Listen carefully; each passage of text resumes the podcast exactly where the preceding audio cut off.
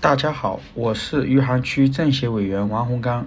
书香政协，我们读书。今天我给大家推荐的书是，呃，稻盛和夫的《活法》。为大家推荐这本书，主要是这本书里讲的关于劳动的喜悦是人世最大的喜悦。关于呃磨练心智、提升人格，前面我谈到了若干方法，而。要成就事业，要充实人生，勤奋必不可少。就是要拼命努力，全身心投入工作。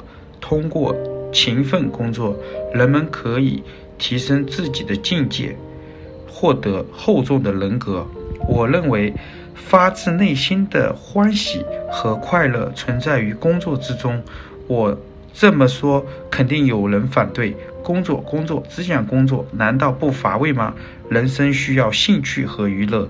然而，兴趣和游玩获得的快乐，只是在充实的工作之余才能品尝。工作马马虎虎，只想在兴趣和游戏里寻觅快活，充其量只是获得一时的快感，绝不会尝到从心底涌出的。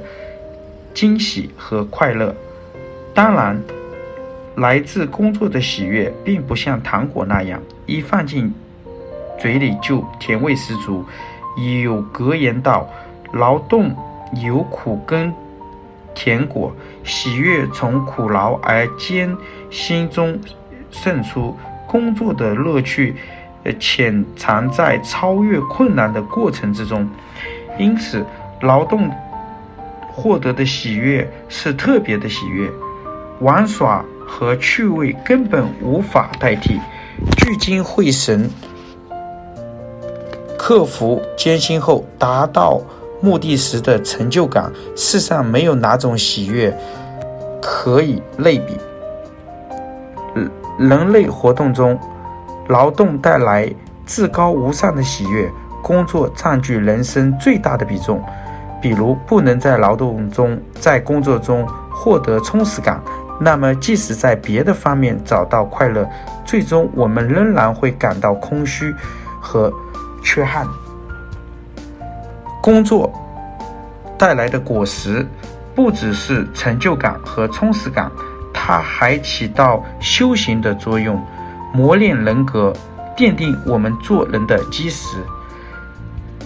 在禅宗的寺庙里。僧侣们要煮饭，要打扫庭院，要做日常生活中所有的呃杂差，这同坐禅具有同等的意义。就是说，认真投入日常生活中的劳动，与通过坐禅获得精神统一，这两者之间并没有本质的区别。这就告诉我们。日常的劳动也是修行，只要全身心投入，也能进入开悟的境界。